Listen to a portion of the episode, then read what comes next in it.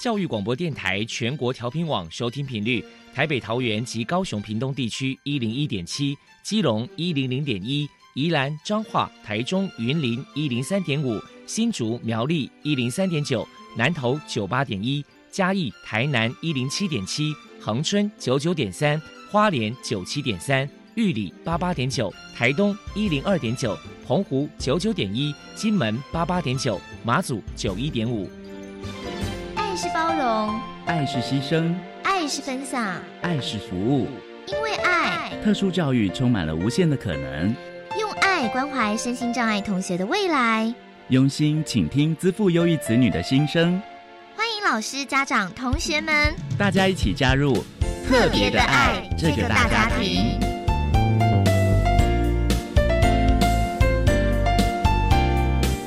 本节目由教育部学生事务及特殊教育司指导，国立教育广播电台监制，欢迎收听。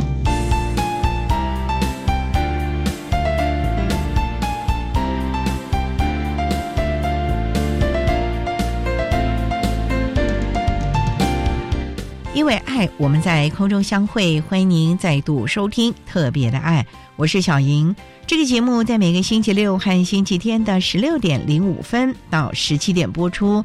在今天节目中，将为您安排三个部分。首先，在“爱的小百科”单元里头，波波将为你安排“爱的天才小子”单元，为您邀请桃园市立武林高中的校长林焕洲林校长为大家分享武林高中针对资优生的教学小 paper。还有迷思的破除，希望提供家长、老师还有同学们可以做参考。另外，今天的主题专访为你安排的是《爱的搜寻引擎》，为你邀请新北市二重国民小学自由班的陈瑜君老师为大家分享优秀能力的行塑，谈国小教育阶段自由学生教学以及辅导的经验，希望提供家长、老师还有同学们可以做参考喽。节目最后为你安排的是《爱的加油站》，为你邀请台北市立建国高级中学数理自优班的学生家长黄章明先生为大家加油打气喽。好，那么开始为您进行今天特别的爱第一部分，由波波为大家安排《爱的天才小子》单元。爱的天才小子，您的子女是自优儿吗？您的学生是自优生吗？有关自优儿的鉴定方式与教养经验分享。教师资源、教学辅导系统都在《爱的天才小子》。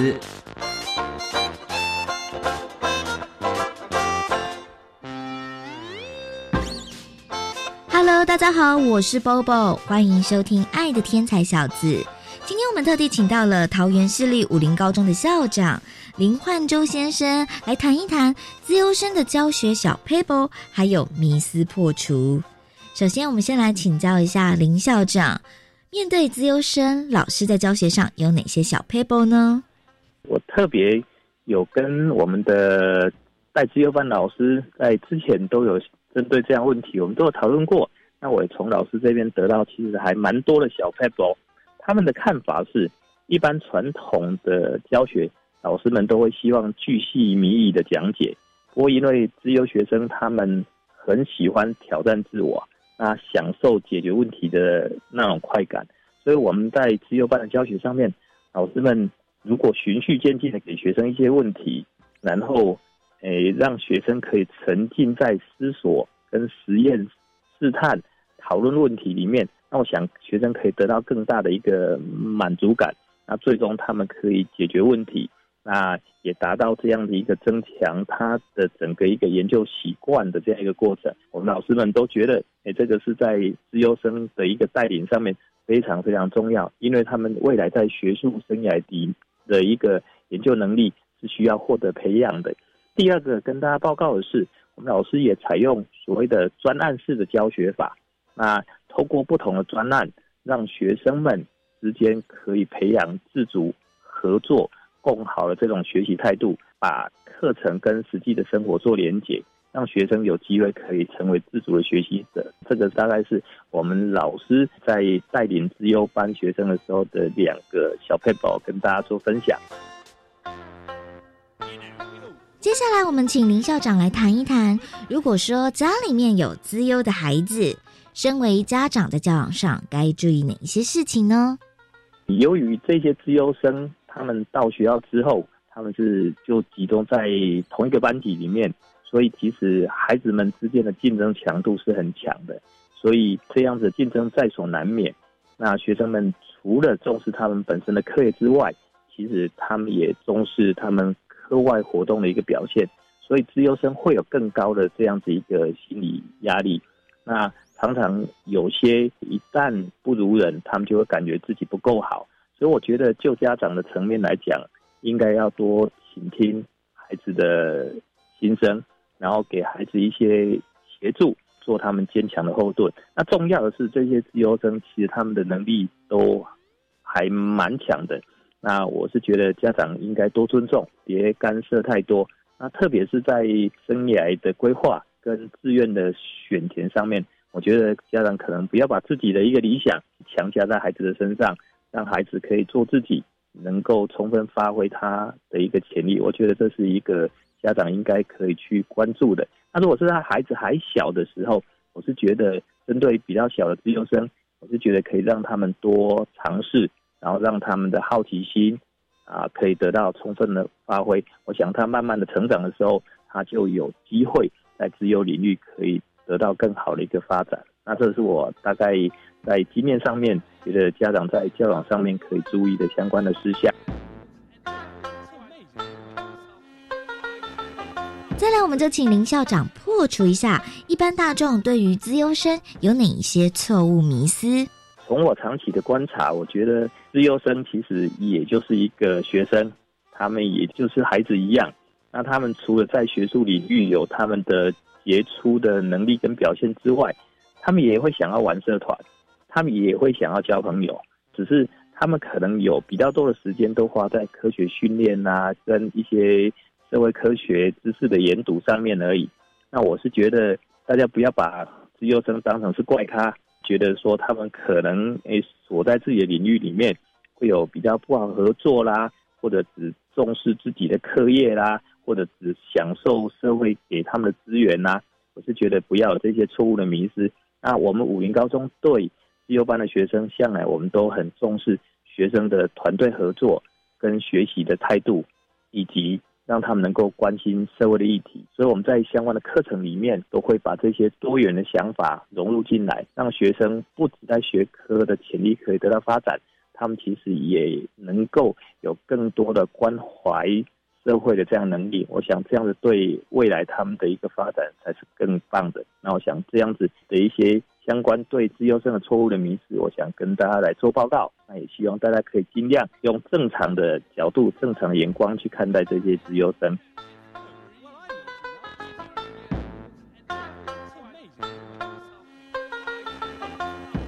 最后，林校长还有什么样的话想要传达的呢？因为自优班的学生，他们以后在社会各界一定会占有非常重要的角色。那甚至这些学生里面。有许多人会成为各个领域的领导者，所以我们对武林自优生的教育，除了希望他在学术领域的优异表现之外，更期待他们能够多元发展，然后养成健全的人格，啊，能以自身出发，努力做一个关心他人也关心周遭环境，甚至可以自立保护环境的这样一个优质的公民。然后我想这样子可能是在对自优生的培养。也不枉我们国家对自由培育的这样花费的一个心力。我想，我们大家一起来，让自由孩子的潜力可以得到发挥，让他们可以表现更好，也增加我们国家的竞争力。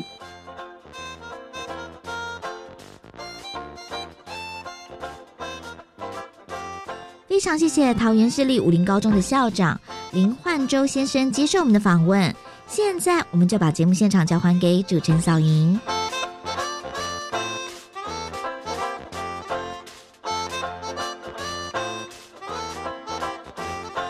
谢谢桃园市立武林高中的林焕洲校长以及波波为他介绍了武林高中针对自优生的教学小 paper，还有迷思的破除，希望提供家长、老师还有同学们可以做参考喽。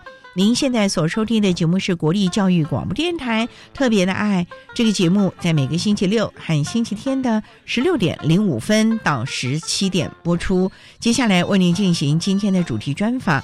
今天的主题专访为您安排的是《爱的搜寻引擎》，为您邀请新北市二重国民小学自优班的陈瑜君老师，为大家分享优秀能力的行塑，谈国小教育阶段自由学生教学以及辅导的经验，希望提供家长、老师还有同学们可以做参考喽。好，那么开始为您进行今天特别爱的主题专访，《爱的搜寻引擎》。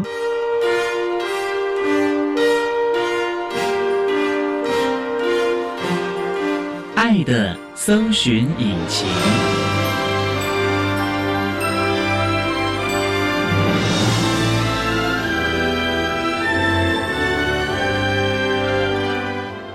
今天为大家邀请到的是新北市二重国民小学自由班的老师陈瑜君陈老师，老师您好。主持人好，各位听众大家好。今天啊特别邀请陈老师为大家分享优秀能力的行塑，谈国小教育阶段自由学生教学及辅导的相关经验。那刚才介绍老师是新北市的二重国民小学，请问二重国小是在哪里？我们知道有个三重，二重国小是三重最早发展的一个学校，我们是在二重埔这个地方。二重埔是在哪里？对对，我只知道二重重疏洪道。哎，我们就在二重疏洪道旁边、那边呢。对，如果要到我们学校的话，就是坐机捷单重站，我们就在这附近而已。交通算方便喽。呃，蛮方便的，我们那边蛮多的公车路线、捷运都可以到。那孩子都是这附近的孩子喽。以国小阶段来讲，就是以学区，就是对住家附近，嗯不可能让小孩子每天花太多时间要通勤。二重国小孩子的家庭背景大概都是些什么样类型呢？其实蛮多弱势的孩子，高风险的家庭比例很高，所以在面对这样子教学群体的时候，我们就需要付出更多努力，然后为这些孩子申请资源以及补助。因为家庭功能如果很薄弱的时候，这时候反而靠学校各方面的资源的益助以及老师的关心了，是否则这个孩子恐怕就会走偏了，或者是，在生活上会让大家发现的一些唏嘘的事情啊。想请教老师，您从事教育工作大概多久啦？我从事教育工作，今年已经第十四年了。主修特殊教育吗？对我主修特殊教育，当年怎么会想要念特教系啊？当年我还是有联考阶段的，嗯所以那时候联考分数大概都是落在师范教育体系这个部分，哦所以就是就想当老师吗？其实从小没有，从小想要从事的工作，每一个时段都有不一样的一个想法。到最后就是考上了师范学院之后，从师范学院的学习中，然后以及做志工的过程中，那我觉得教育我可以帮助很多的孩子，让他成长，然后在这个过程中，我也可以跟着他们一起成长。从这个时候开始，就是萌芽期，就是走教育的这一段路。所以毕业之后，就算教甄非常的难考，还是努力，终于考上。对考上了新北的一开始是考上中部的彰化，过了几年，因为父母其实都在北部，哦，所以借调回来新北。这也是有这样的一个机缘了啊。对那老师当初就是主修资优组吗？其实我们在修特教的时候，一开始大部分都是修生障组，然后其实我们有分非常多组，嗯有学障、智障、资优、听障。那那时候我选择了资优组，为什么会想要修资优组嘞？因为大家对于特殊教育的概念就是生障居多，其实资优也是特教的这一块。对，资优的孩子在课堂上他有更多跟老师互动，那我觉得修资优是一个非常有挑战性的工作，所以那个时候在学习的阶段，我就有选择了资优组。后来就因缘际会的对担任了资优班的老师对，。然后担任自由班老师的一个过程中，因为学生给你的挑战非常的多，嗯，所以在那个时候我就有进修研究所的自富优异组。希望能够有更多的专业来陪着孩子成长了啊。对啊，因为要有专业才能跟着他们一起成长。我们稍待再请新北市二重国民小学自由班的老师陈玉君陈老师，再为大家分享优秀能力的行塑，谈国小教育阶段自优学生教学及辅导的相关经验。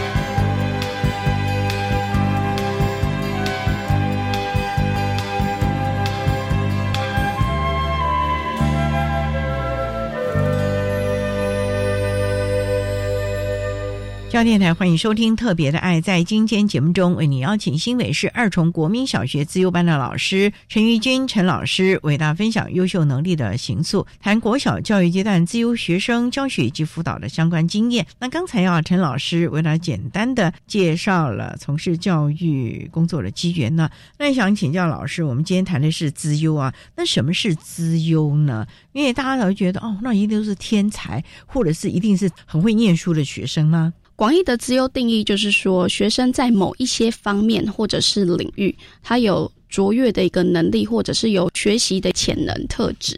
现在的教育阶段，我们的资优其实分很多领域，它有一般智能资优、异才资优、领导才能资优，非常非常多。那在国小，我最主要服务的是一般智能资优生。这批孩子就是在认知学习能力都比同才来得快速更好。总要有个鉴定嘛，不然每个孩子都是家长的宝。跟老师讲，我的孩子很聪明，在家里面都不得了的嘞，不能光听家长的话吧？没有错，每一个县市，我们每一年都会有一个资优鉴定的时间，每一个县市不同。那以新北市为例，我们每一年的九月开学的时候，我们就会有这方面的公文，会让大家都知道。我们新北市有设立一般智能自由班，有什么样子学习特质的孩子可以来报名。这个时候，如果有兴趣的家长，或者是有一些老师，他在教学的时候有发现有些孩子有这样子的专长，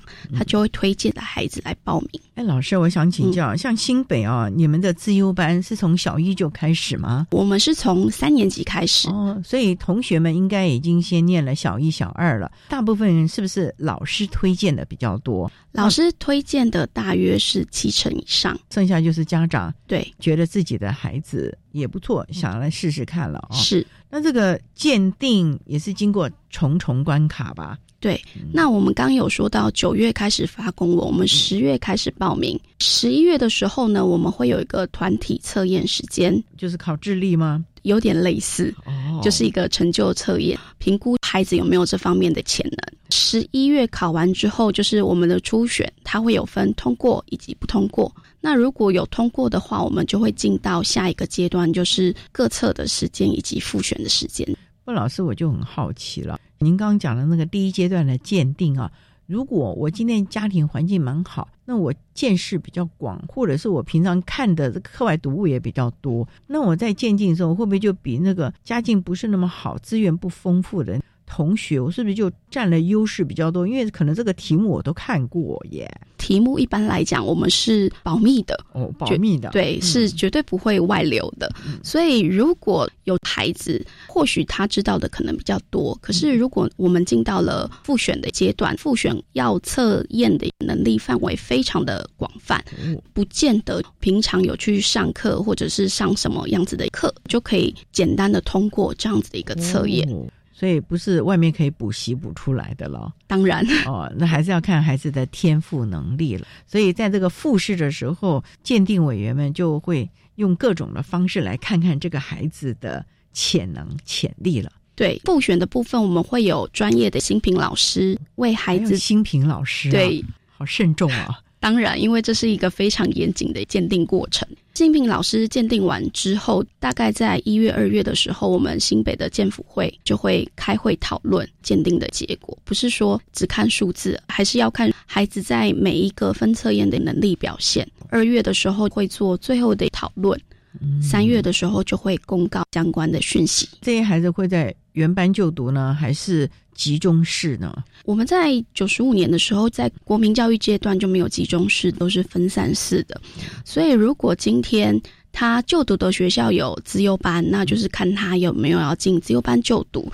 那如果他所在的学校是没有资优班的，他可以有两种选择：一个就是转学到有资优班的学校，那另外一个就是原校可以帮他申请资优方案，资优巡抚老师了。对。所以还是有多元的方案了嘛？啊，对啊，因为要多一点的选择，让家长跟学生选择他们的教育方式，这点是非常重要，总是要看孩子的意愿了。好了，我们稍待再请新北市二重国民小学自由班的老师陈玉君陈老师，再为大家分享优秀能力的行塑，谈国小教育阶段自由学生教学及辅导的相关经验。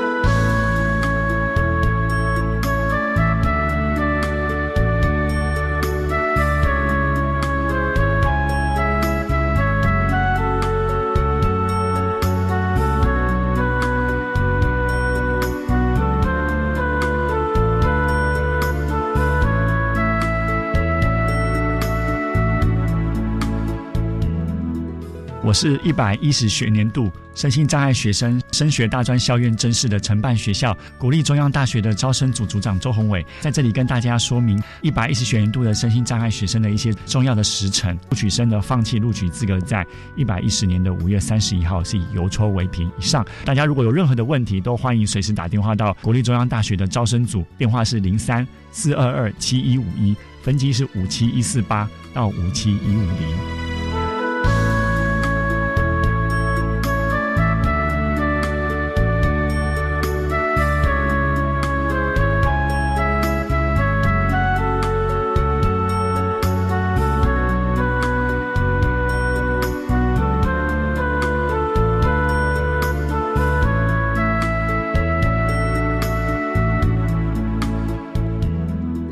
听众大家好，我是国立台湾大学医学系公费生二年级的吴永恩，想跟大家分享一些在自由学习上的心得。对我来说，因为家庭的关系，也因为自己的想法，所以成绩对我来说一直没有是最重要的一个地步。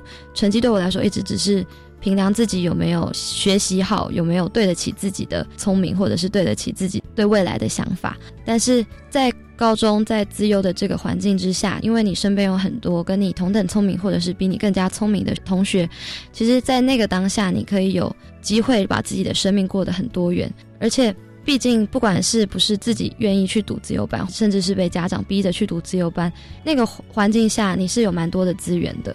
在每个当下，我觉得都要善用自己所拥有的一切，然后也可以把自己的未来放在想法当中。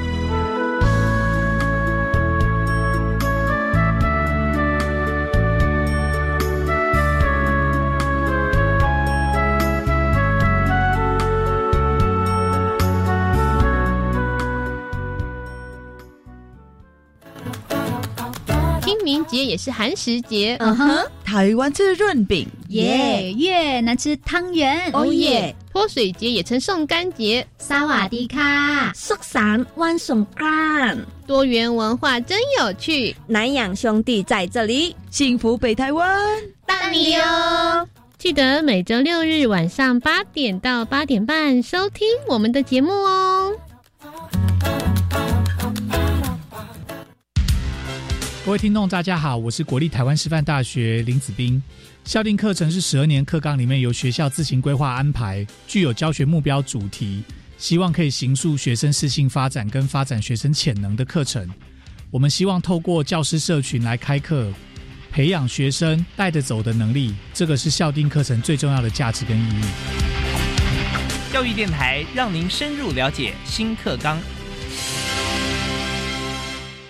孩子，说出你的愿望，让我们来帮你实现吧。我我我想做梦，梦甜甜的梦，硬邦邦的梦，橘红色的梦。想做梦的高中生，快来参加《听我说故事》艺术创作夏令营，七月三十一到八月七号，在台东军医实验学校。免费精彩的课程，陪你一起做大梦。甄选报名至五月三十一日截止。相关资讯请搜寻“果实艺术创作营”。管那么的水，落嘎西木啊！大家好，我们是 OK 合唱团。您现在收听的是教育电台。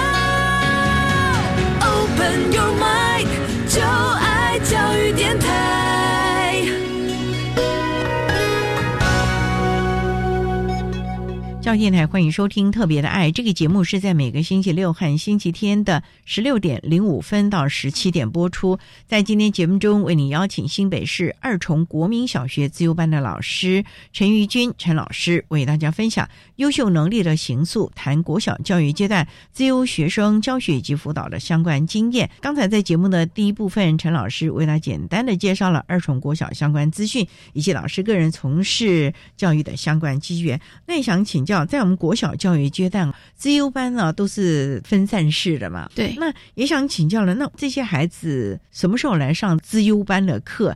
我们授课时间非常的多，有抽离式的，我们也有外加式的。所谓的抽离式呢，就是孩子在原班本来正课的时间，他来到自由班这边上课。那原班课就不要上了。一般智能的孩子在认知理解上面学习非常的快，他之所以会出来，就是因为可能在原班这四十分钟的学习内容，可能不需要花四十分钟的时间，他就可以学会了。所以他来到自由班这边上课，那他回去利用一点点的时间，把他没有上到的课程做一个补充跟学习就可以了。对，就可以了。哦，那这种外加或者抽离的课程会很多吗？二重国小大概一个礼拜会有几堂啊？应该是要看学生。可是你们不是一个班吗？对，我们是一个班，可是我们会按照学生的需求进行排课。比如说，我们中年级的学生，他一个礼拜的课大概是三至八节课，高年级就是三至九节课，看学生的兴趣需求，然后我们来帮他进行每一个礼拜的排课。一般来说，孩子一个礼拜在自由班这边上课的结束大概是六至八堂课左右。那老师，我也想请教，国中、高中有什么数理之优啦，哦，是语文之优啦，那在国小就没有这样分了吧？就是一般智能的了。在这个班级里面，难道你们要统包吗？国英数全部都要来，科展也要做，什么都要了吗？一般来讲，我们的确是这样子，因为我们会希望在国小阶段，我们可以给学生学习多元的机会。因为毕竟他们这时候还没有很确切，对，还没有一个定向。那我希望他可以多一点选择，培养他们对于学习的兴趣。渐渐的，他们会聚焦发展他们的优势能力。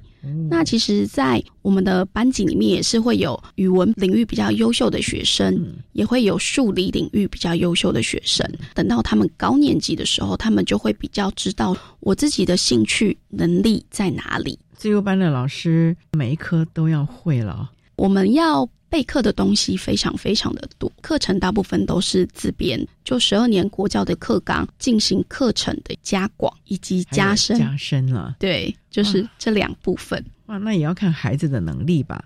我们在上课的时候也是会调整。如果我们今天标准设定的太高，那我们就会降低课程的难度。那如果太简单，我们还是一样会提高课程的难度。一切都是要以孩子的需求作为我们的出发点。老师，我也很好奇啊，在自优班教学的方式啊是如何进行？因为我们传统的课堂教学就是老师在黑板讲，然后同学在下面抄笔记啊，有一搭没一搭的，老师问问题，赶快低下头来。那在自优班呢，还是老师在课堂一直咕噜咕噜噜的讲，因为你们备课很多，然后同学在下面一直抄一直抄，还是有很多。不一样的教学方式和策略啊，在自由班的教学，我们不会只有老师单方面的讲述，因为孩子也不喜欢这样子的一个上课方式。对，那我比较倾向的就是不提，就是给他们一个困难的东西，让他们解决。那其实资优生他们对于学习是充满好奇以及有挑战，所以当老师不玩题的时候，他们就会迫不及待的想要把这个问题解决。老师，你这些问题都是什么数学问题，还是物理化学问题？语文应该没什么问题了吧？语文也会有蛮多问题的诞生啊，比如说我们今天要举办某一个活动，那我们需要有一个宣传广告文宣。哇，这也是课程内容啊！它可以是课程内容的一个部分。这时候课程内容包含了学生的创造力，因为在我们自优教育的课程里面，除了十二年国教，更重要是学生特殊需求能力的培养。那其中创造力就是一个非常重要的特殊能力的培养。所以创造力不光只是在语文啦，或者是数学或理化了，应该是在每一个学科，老师都要看看他在这个学科当中有没有一些惊奇的点子，或者是一些超乎想象的方式回答，或者是一些想法喽。没有错，不管是在语文的、数学也可以，以及自然科学都可以。那老师，我就很好奇，孩子这么聪明，会不会被问倒啊？万一孩子问你，老师，然后你就嗯，这个我还不知道哎，你要跟孩子讲说，老师回去再查资料，回来再告诉你呗。好，其实我们也蛮常会被学生问到的，那怎么办嘞？这个时候呢，以我自己，我会很直接告诉他，虽然说我是一个老师。但是我知道的东西可能没有那么多。既然你提出这样子一个问题，那我们一起来找出这个问题的答案。一起了，对，我们一起来找出这样子的一个问题答案。在这样子一个学习方式，就是他自己去找寻问题的答案，其实他会更有收获。对啊，因为他自己从做中学，而且自己去找寻答案的过程，那个答案还有这个过程，其实他会永远记得。比我们让他去死背，应该效果更好吧，老师？对啊，因为你一讲完，他没有那个辛苦的过程，他其实蛮快就会忘记了。所以你们都有很多启发式的教学了。是老师，那你们的创意哪里来啊？我也很好奇，你们哪里有那么多的点子可以去布提给孩子们呢？只有老师，我们彼此之间关系。蛮密切的，所以有时候我也会从别的自由班的老师那边获得一些新资讯，或者是新的课程。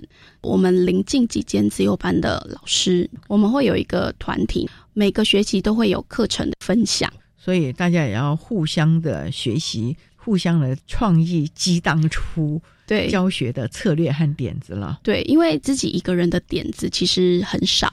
嗯，但是如果你是一群人的话，其实大家的点子都会非常多。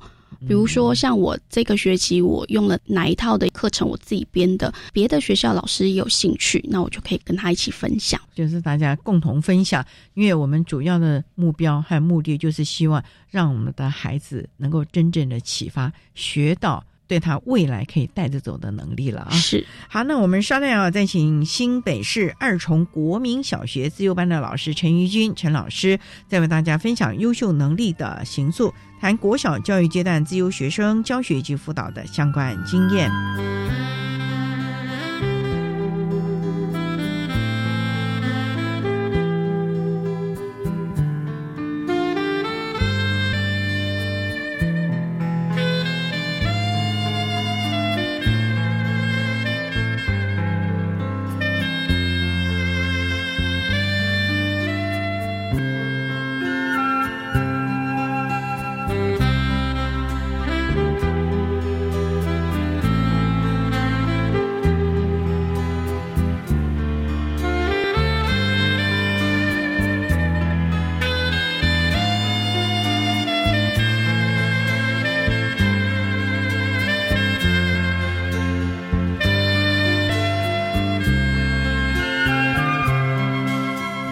教电台欢迎收听《特别的爱》。在今天节目中，为您邀请新北市二重国民小学自由班的老师陈瑜君陈老师，为大家分享优秀能力的行塑，谈国小教育阶段自由学生教学以及辅导的相关经验。那刚才老师为大家分享在国小教育阶段的自由孩子们的启发式的教学，那也想请教，那在国小教育阶段会比较。着重于孩子哪些教学的重点？因为我们发觉有很多的家长啊，觉得孩子上了自由班不得了了，要马上去参加所谓的科展，甚至于发明展，要出国参加比赛竞赛，好像对于孩子其他的部分就不是那么的重视。可是也有另外一边的家长就认为说，做科展要花那么多时间，你看你的功课就退步了，不可以参加了。老师遇到这种怎么办呢？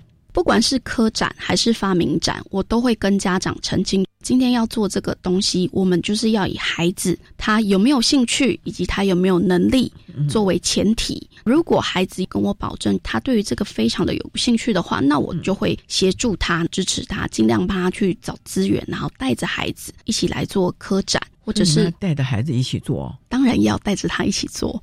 因为他们在做科展或者是在做任何发明展的过程中，毕竟他们是孩子，他们的思虑不是那么的周全，所以他有点子出来的时候，那我们就要慢慢的帮他把这个点子给架构好，然后来进行科展，还是要依照孩子的兴趣能力来做发展。在您过去的经验，我们这些孩子啊，在科展或者是在班级的氛围上。你要如何的来营造了？因为我们知道自优班孩子太聪明了，谁也不服谁哎，因为他们在原班可能都是第一名哎，那来到这里还有比我优秀的，可能没有办法去接受吧？老师，自优生都是非常有主见的一个个体。所谓有主见是怎么样？就是择善固执嘛，我就是这样子，你只能听我的。他们都会有各自的想法，会觉得自己的想法非常的优秀。这个时候呢，我一开始会让他们先进行讨论，发生纷争的时候，这时候我们就会适当的介入，请学生说明他们自己的主见，然后想办法去说服别人。啊，还要说服了，对。总不能说我的方式是最好的，大家都要听我的。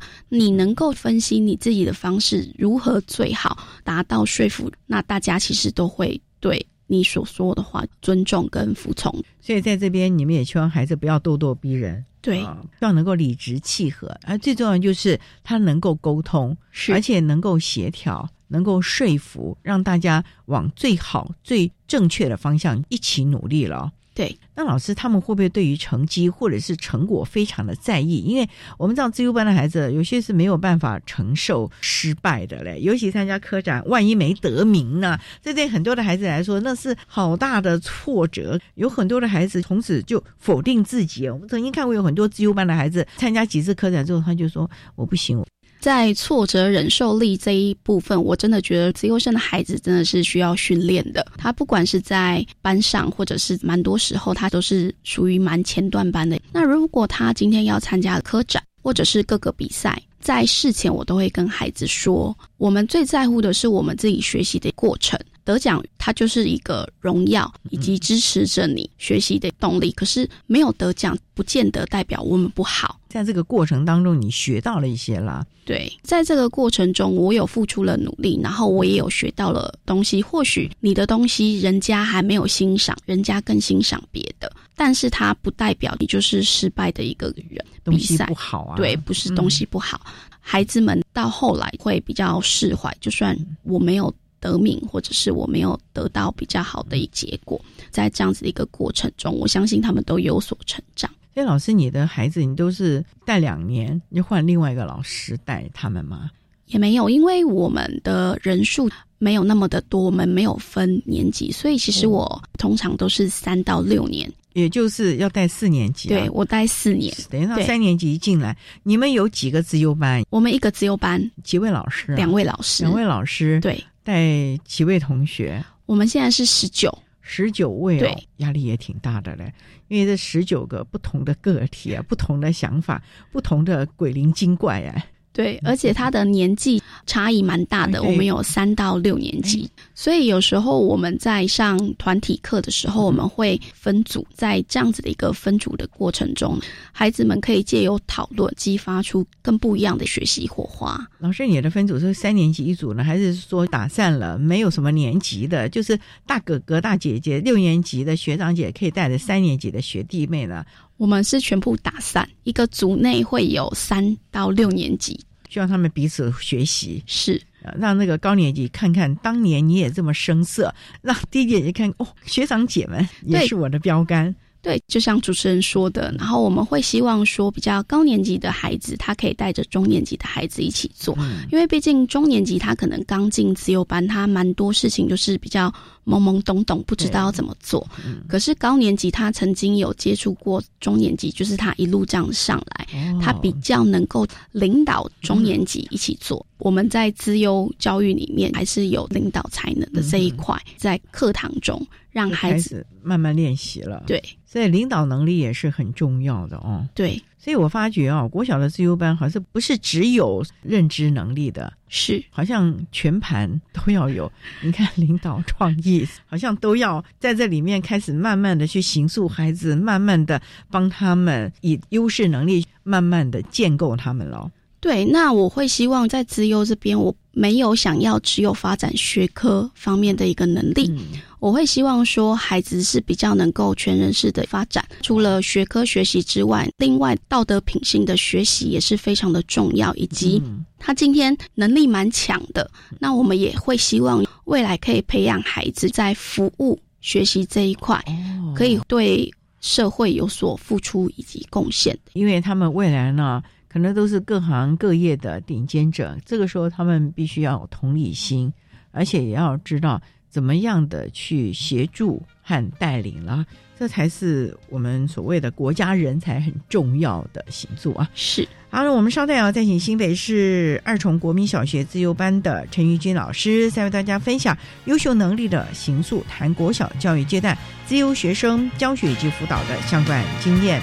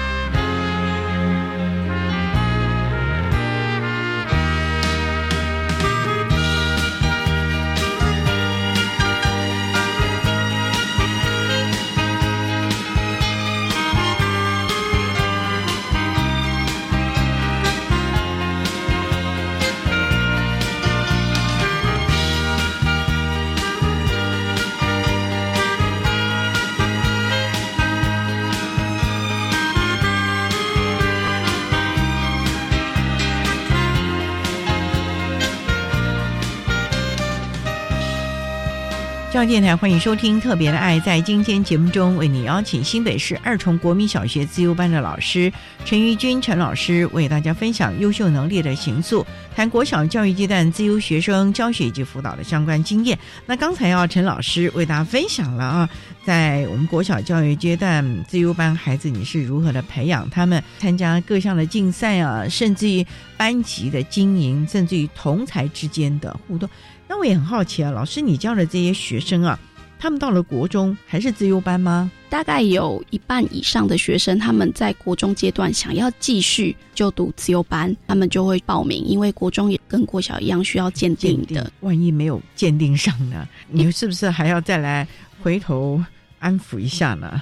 考试之前，其实有跟学生说，就是每一个考试测验的，不见得全部都是你会的，可能有些刚好是你不会的，或者是你没有读到，或是等等之类的，就是会先有一些心理建设了。大部分的孩子，他如果要去考的话，第一个他有足够的自信以及足够的能力，可以支持他能够考上国中自由班。问老师哦，这四年孩子外加或者是抽离，那他在原班呢？你们有没有考量到他被外教或者抽离回去，同班同学会怎么看他们呢？有时候反而会隔离他们呢，或者是一些状况哎，有没有考量这些孩子回去的适应呢？这方面非常的重要。我们每一年都有做特教宣导，不管是原班的导师也好，原班的同学也好，他们知道自由生他就是在学习能力上面跟人家比较不一样的地方，所以他要在部分时间去自由班进行学习。这个时间出来学习之后，再回到原班，同学们通常啦都不会对自由生有任何不一样的眼光来看待他们。我觉得在我们学校是非常好的一个友善学习的氛围。因为我们也知道，自由生不是每一科都很强，哎，有的数理很强，有的可能他语文很强，会不会他某一个部分很强，那某一个部分在班上就很弱？老师或者是同学会质疑，你不是自优班嘛？你怎么国文考这样，或者你的数学怎么考这样啊？我觉得多多少少有一些孩子还是会有，对，还是会有不够成熟。那我就分享一个个案，我们有一个个案今年刚进来，那他是数理方面逻辑推理的能力蛮好，可是他的语文还蛮常写错字，是粗心还是 就是粗心？所以有一次在原班考圈词，考了六十几分，就被同学嘲笑。这时候我们那个自优生，因为他知道自己的优势能力在哪里，他马上回应：我是数理能力方面比较优秀的一个自优生，不见得我。圈词就要考一百分，哎，蛮正向的对，就孩子的观念非常的正确。嗯，其实那些嘲笑的孩子也只是一瞬间的，他这样子澄清了之后，以后类似的问题他就不会再发生了。所以你们是不是要教导孩子面对问题、解决问题的能力，而不是陷入了情绪的循环了呢？对，一般来讲，我们还是希望孩子以正向情绪管理的一个方面来面对他的问题。在资优也是会有情谊教育这一块，我们也希望在这样的课程里面培养孩子抗压性，就是我今天面对的问题，我今天面对的挑战，那我应该以更正向的方式去解决这样子一个问题。老师手把手的这样教了孩子呢，大概也不太会走偏了。那可是家长有时候我们也觉得有一点点担心，因为家长有时候期望过高了，会给孩子过多的压力，或者是亲子之间的沟通啊有代沟啊。这个部分老师你要怎么样当个润滑剂，亲师兄，大家能够协调沟通呢？其实我跟家长联络的管道很多，我们除了学校的家长日，然后我们有自己的联络部，然后我也有个赖的家长群组。现在好像大家都要用这个。对，比较特别的是，我会每一个学期有两次的家长读书会。读书会哦，家长读书会，我们会一个学期选定一本书，大家要共读。然后每一次的读书会会有一个导读的老师或者是家长带着其他的伙伴们一起讨论书中的一些教养方面的内容。主持人刚有讲到家长的期望会不会太高？有时候的确是家长的期望太高，造成学生的压力。那我就可以透过家长的读书会，让大家分享每一个家长对于子女的一个期待。怎么样才是合理的一个状态？所以老师，你的书也都是特别挑选过了，带领导读，甚至于整个的流程，其实也是精心设计过的喽。对，当初会设读书会，就是大部分的家长对自由教育的不了解，嗯，然后我们想要宣导自由教育，所以办了这样子的一个读书会。所以我们的书通常会经过挑选跟自由有关，然后亲子教育这方面的书籍。所以自由班的老师不光是要帮孩子学习，有时候也要帮家长厘清相关的观念了。是，那你的孩子到了国中，甚至可能还有高中的，你这样一路看他们回来，自优班的训练会不会对他们个人在学习的方式或者观念上不太一样呢？我觉得在国小阶段有接受过自由班教学来讲，他们通常在国中或者是高中，他们在做报告研究的能力比其他的学生来的很多，以及上台发表的能力也比较能够尽情的分享他们自己的收获等等。所以我觉得在自由班的教学以及学习，他们都有所成长，而且成长的还蛮不错的。老师刚才提到一个上台分享，我觉得我们台湾的孩子啊，上台公众说话的能力好像都比较薄弱一点。这个部分是不是应该不止在自优班吧？可能在普通班，老师也要时不时的给孩子机会上台啊，或者是发表啊，或者是小组怎么样吧？对，我觉得每一个学生他都有上台的希望以及期待。身为老师，就是要帮他布置这样子的一个舞台，让他们能够展现他们自己的能力，这是非常重要的。所以，自由班从三年级进来之后，我蛮多课程都会让学生上台分享跟发表。有时候是小组内的，那有时候也是期末会有一个成果发表，就是让他们可以分享。他们在学习的历程所收获到的一个内容，所以自由的教育更是要特别的注意了。因为我们在协助这群孩子的时候，就是希望他们能够学会主动学习这样的能力了。对，就像说给他吃鱼不如教他钓鱼的一个概念。这个方式以及观念是非常重要的，因为我们孩子的自主学习能力也是亟待建立的啊。是啊，那我们今天也非常的谢谢新北市二重国民小学自由班的老师陈怡君陈老师为大家分享优秀能力的行速谈国小教育阶段自由学生教学及辅导的相关经验。非常谢谢陈老师的分享，谢谢您，谢谢。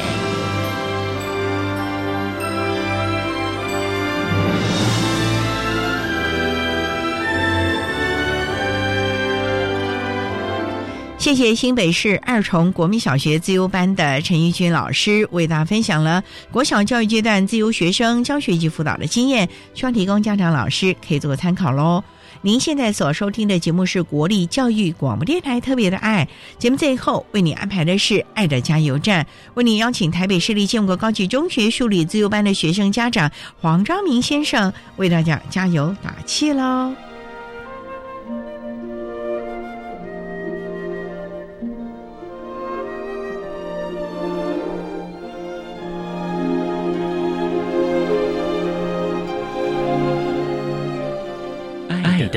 加油站。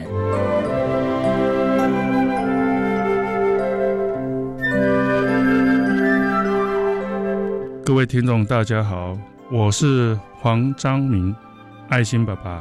各位亲爱的家长们，我觉得呢，没有任何的育儿经验是可以被复制贴上的，因为每个孩子呢都是独一无二的。所以我今天呢，来跟各位分享一下我的育儿经验。希望对大家有一点帮助。我最大的呼吁呢，就是请各位听完今天的节目，早点回家陪孩子。周末不要应酬了，带孩子出去走一走。月底呢，安排一趟小旅行。赶快为孩子动起来，花你最多的陪伴，陪他们一起成长。这就是我最大的呼吁。谢谢各位听众。